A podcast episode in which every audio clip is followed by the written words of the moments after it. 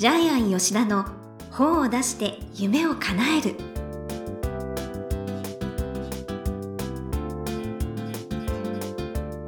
こんにちは倉島真帆です。ジャイアン吉田の本を出して夢を叶える。ジャイアン今回もよろしくお願いいたします、はい、よろしくお願いします、はい。ジャイアンはよく講演会やコンテストの審査員をされるそうですね。えっと、この前やったのがですね、はい、えー、古市義雄さんが主催している侍講演会ですね。はい、えー、今、優勝商品30万円だったんですけども、はい。で、ジャイアンが公表すると必ず優勝するっていうジンクスがあるんですけど、えー、すごいえジャイアンのその人の講演した方のですね、はい、えー、いいところを見つけてもう徹底的に褒めるんですけど、はい、そうすると会場のですね会場の人たちも審査するんです。あ投票権があるんですね。そう投票権があるはい、審査員もまあ5人ぐらいいてですね、えー、でその人たちの票プラス会場の票で優勝者が決まるんですけども、えー、で毎回ジャイアンが公表した人が優勝したりしてますね。まあ、はい、皆さんじゃあジャイアンの意見を聞いてすごいということで投票されちゃうんですね。ちょっとねあの盛り上げて、えー、結構ジャイアンあの付け足すのが上手なんですけど。え例えばどんなことをおっしゃるんですか？えっとこの方はですね、あの、はい、この方のプロフィール読むとフォレスト出版のプレゼン大会でも優勝してたのがあったので、えー、まずそれを徹底的に、ね、これすごいですねってあのフォレスト出版でも優勝したんですよねって言うと、はい、みんなやっぱり、えー、他の人たちは優勝してないんでやっぱり注目度が全然違いますよね、えー、そういうやつを3つぐらい見つけて言うんですよ、うん、そうするとがぜんあの点数がぐっと上がってしまうんで。多分それもねあったんじゃないかな。しかも今回はね、はい、全部僅差だったんです。1位2位3位が僅差だったんです、はい。だからジャイアンの力は少しあったんじゃないかなと思ってるんですけども。それは、はい、自画自賛です。じゃあちょっと私がもし何か講演会とかコンテストを主催するときにはぜひ来てください。ということでジャイアン吉田の本を出して夢を叶える。今回もよろしくお願いいたします、はい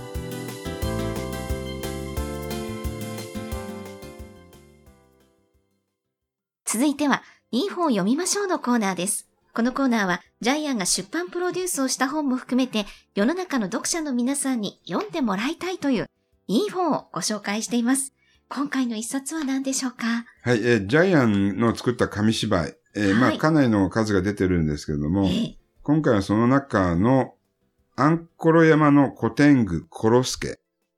こちらをですね、これ最終回なんです。えー、はい、えー、最終回、アンコロ山の木を守れの巻をえー、まほちゃんに読んでもらいたいと思います。はい。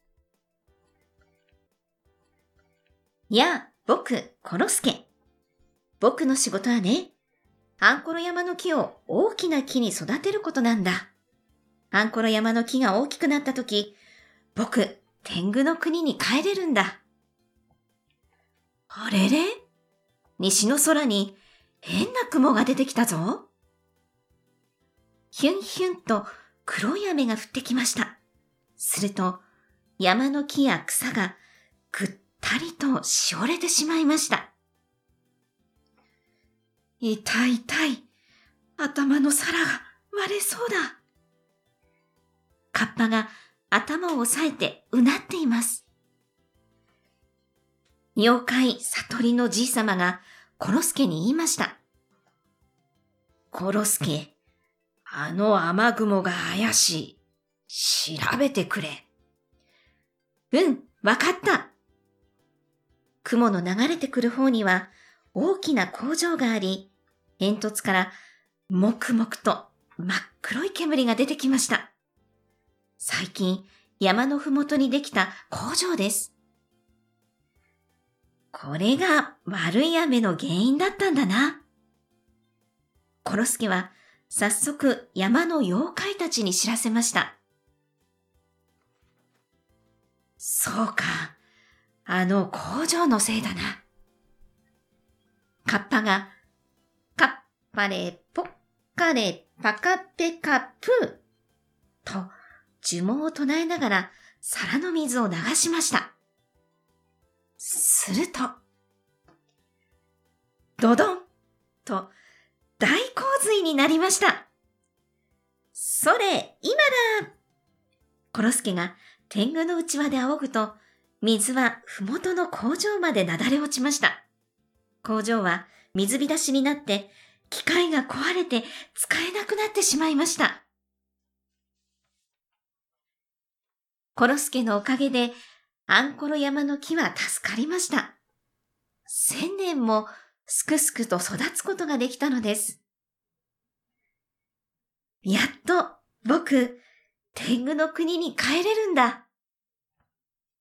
コロスケは千年育った杉の木の上を三角を描くように、ポン、ポン、ポンと片足で飛びました。すると、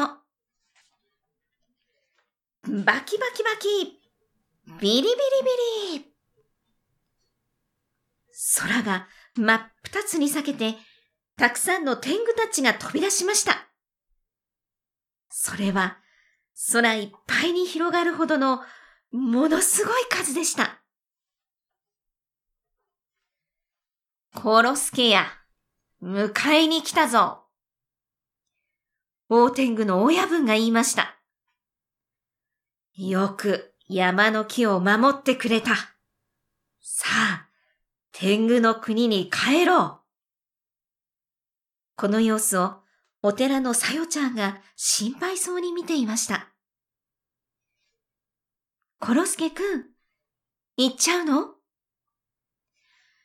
うーん、僕、どうしようかな。コロスケはとても困ってしまいました。山の妖怪たちも心配そうに見ています。コロスケは、さよちゃんの手を握って言いました。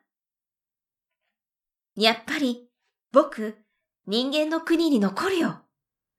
僕がいなくなったら、アンコロ山の木を守る人がいなくなっちゃうから。大天狗の親分は、怖い顔で、じーっと、コロスケの顔を見ていましたが、急に、にっこり笑いました。うむ。妖怪と人間が力を合わせれば、この世はもっと良くなるかもしれん。また、百年経ったら様子を見に来るぞ。それまで、コロスケ、頑張るんじゃぞ。うん。天狗たちはまた空の彼方に飛んでいきました。その姿をコロスケたちは見送りました。さようなら大天狗僕たち力を合わせて山の木を守ってみせるよいつまでも人間の心の中に木を大切にする気持ちがあるように頑張るよおしまいって書いてありますね。はい。はい。えー、ということで、これはですね、あの、鈴木出版という童話の出版社から出てる紙芝居なんですけども、はい。えー、スポンサーがいまして、今枝愛林共生会という、この財団法人が、紙芝居を作るのを依頼してですね、はい。ジャイアンはですね、ずっと紙芝居を書いてたんですけども、最初はあの、どんぐり山シリーズで、えー、太っちょのっぽちびの3匹のリスが活躍するですね、シリーズ。はい、それから、あの、助け山シリーズ。えー、これは、あの、ポッドキャストもやったんですけども、はい。毛利博士という樹木医ですね。えー、えー、えー、と、動物の話をするの、することができるのではなく、木と話ができる。ありましたね。はい。毛利博士が山の木を守る話。はい。それから、アンコロ山シリーズは、古典具のコロスケが、えー、山の木を守るシリーズっていうことで、えー、今枝愛林協会なので、木を守る話をずっとシリーズで書いてたんですけど自然を守ろうという、はい、ところがですね、はい、どんどん予算が削られまして、えー、最初は16画面だったんですけど、えー、12画面になって、10画面になって、これ8画面なんですよね。あ、そう。どんどんどん、どん。もっとね、もっといろいろストーリーは書き込みたかったんですけども、えー、えー、えー、こういう、でも一応8画面でも一応読ませるストーリーになってますけども、こういう形になりまして、えー、で、まあ、コロスケは、はい、あの、まあ、人間で言うと、まあ、5歳児みたいな子供なんですけども。そうですね、可愛いです。ところが、まあ、話を読むと、実はもう100年ぐらい生きてるわけですよね。天狗は長生きなんだなって私も思いました。はい。で、まあ、主人公は毎回コロスケと和尚さんとさゆちゃんぐらいしか出てこないんですけども。まあ、そこにあの森の妖怪たちが力を合わせて、森を人間から守っていく今回はカッパさんが出てきましたね。はい。で、これね、どこからストーリーを考えたかというとですね、昔あの、妖怪人間ベムっていう漫画があったんですけども、あの、早く人間になりたい。はいはい。覚えてます。で、あの、結局、妖怪人間ベム、ベラ、ベロは、最後人間になれるっていう、えー、チャンスが訪れるんですけども、えー、結局自分たちがいなくなったら、やっぱ悪い妖怪から人間を守れないくなるってことで、結局あの三人はずっと人間になりたいって言ってたんだけど、最後妖怪で生きる決心をしたんですよね。はい。その話をジャイアン、とりあえずラストに使って、古天狗コロスケがずっとこの世界で人間界で彼がいなければ自然が守れないから、彼は天狗界に行かずに残る選択をしたっていうオチをつけたんですけども。いや、なんか深い愛を感じましたよね。ねまあ今もうすごい自然破壊すごいんでね。はい。やばいですよね。東南アジアの国とか。中国とか。中国とかね、行っちゃうとね。ですね。ね日本にいろいろ PM2.0 だったっけいろいろ飛んできてますし。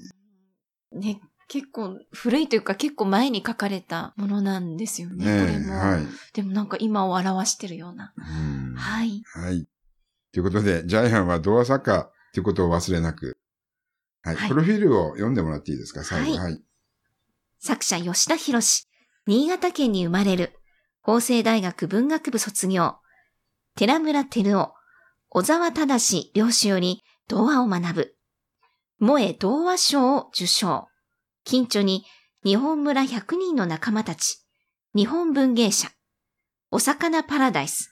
全日出版。たまちゃん、KK ロングセラーズなどがございます。はい。ということで、えー、童話も100冊書いてます。ねすごい。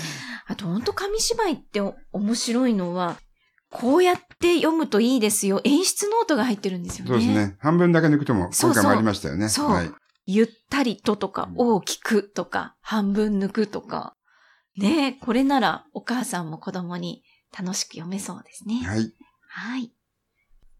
じゃあ、このコーナーで最後に伺っている眼目は何でしょうか？はい、えっ、ー、と、紙芝居なので眼目は難しいんですけども、はい。えー、今回は環境保護の本なので、はい。地球は泣いている。そうですね。えー、この古天狗コロスケは人間の良心の象徴として、はい、ジャイアンは描いています。で、人間って自然を守ろうと言っても絶対守らないんですね。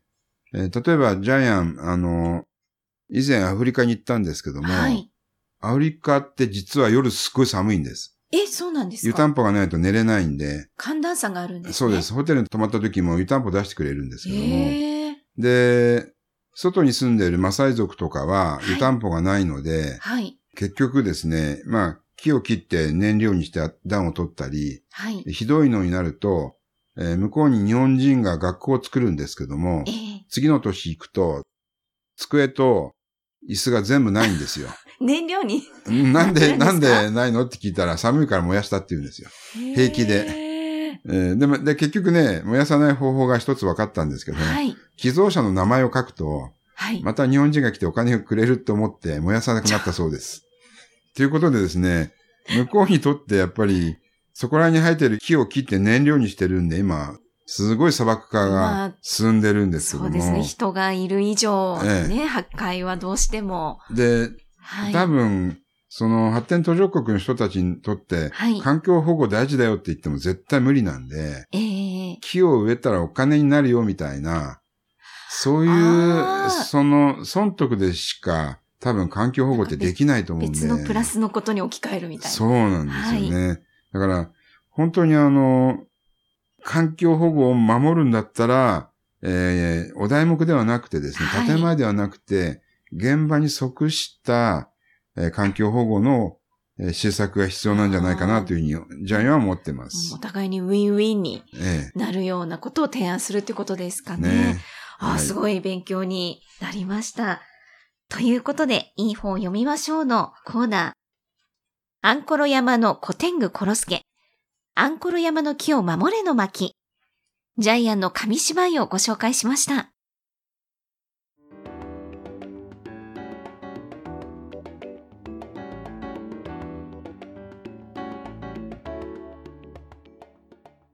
続いては本を出したい人の教科書のコーナーです。このコーナーは本を出すプロセスで出てくる問題を毎回1テーマに絞ってジャイアンに伝えていただきます。さあ今回のテーマは何でしょうか？はい。環境保護本は必要。ですね。えー、はい。第7期の、えー、ジャイアン出版塾の受講生がですね、えー、えー、環境保護本をですね、えー、プレゼンしたんですけれども、はい、この本はジャイアンはあのジャイアン出版塾のプレゼン大会に集まった編集者20人全部捕まえて、えー、この本出さなければ編集者じゃないですよってずっ と言ってたんですけど。言ってくださったんですね、はい、素晴らしい。えっと、はい、まあ、出るかどうかは、えー、今後の成り行き次第なんですけどね、はい、ただこういう本を作らないと私やっぱり編集者が編集者としてやっていくっていうのは、えー、何のために編集やってるのかと私は思うんですけども。確かにそうですよね、えー、やっぱり編集者の使命って世の中に必要な本、えー、そして影響を与える本を作っていくのが使命なんで、えー、この本売れないからっていうだけでじゃあ作りませんっていうのは私は編集者失格だと思ってるんですけどということを一人一人言ってまったんですよ。そしたら結構何人かがそうだねって言ってくれたんですけども、はい、じゃあ採用してよって話なんですけど。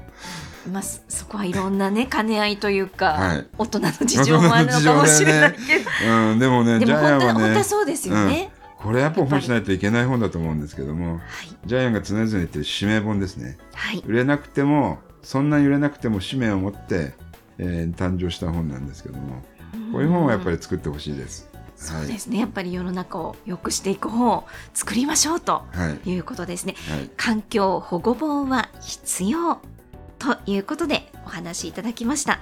どうもありがとうございました。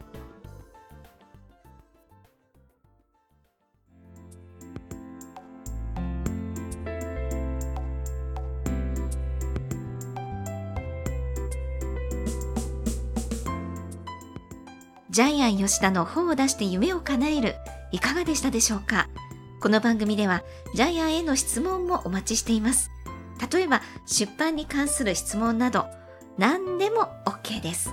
天才工場のホームページをチェックしてみてください。また、この番組で質問を採用された方には抽選でジャイアンのサイン入りの本をプレゼントいたします。それではジャイアン、今週もどうもありがとうございました。はい、皆さんも世の中に、えー、求められている必要な本をぜひ書いてください。えー、はい。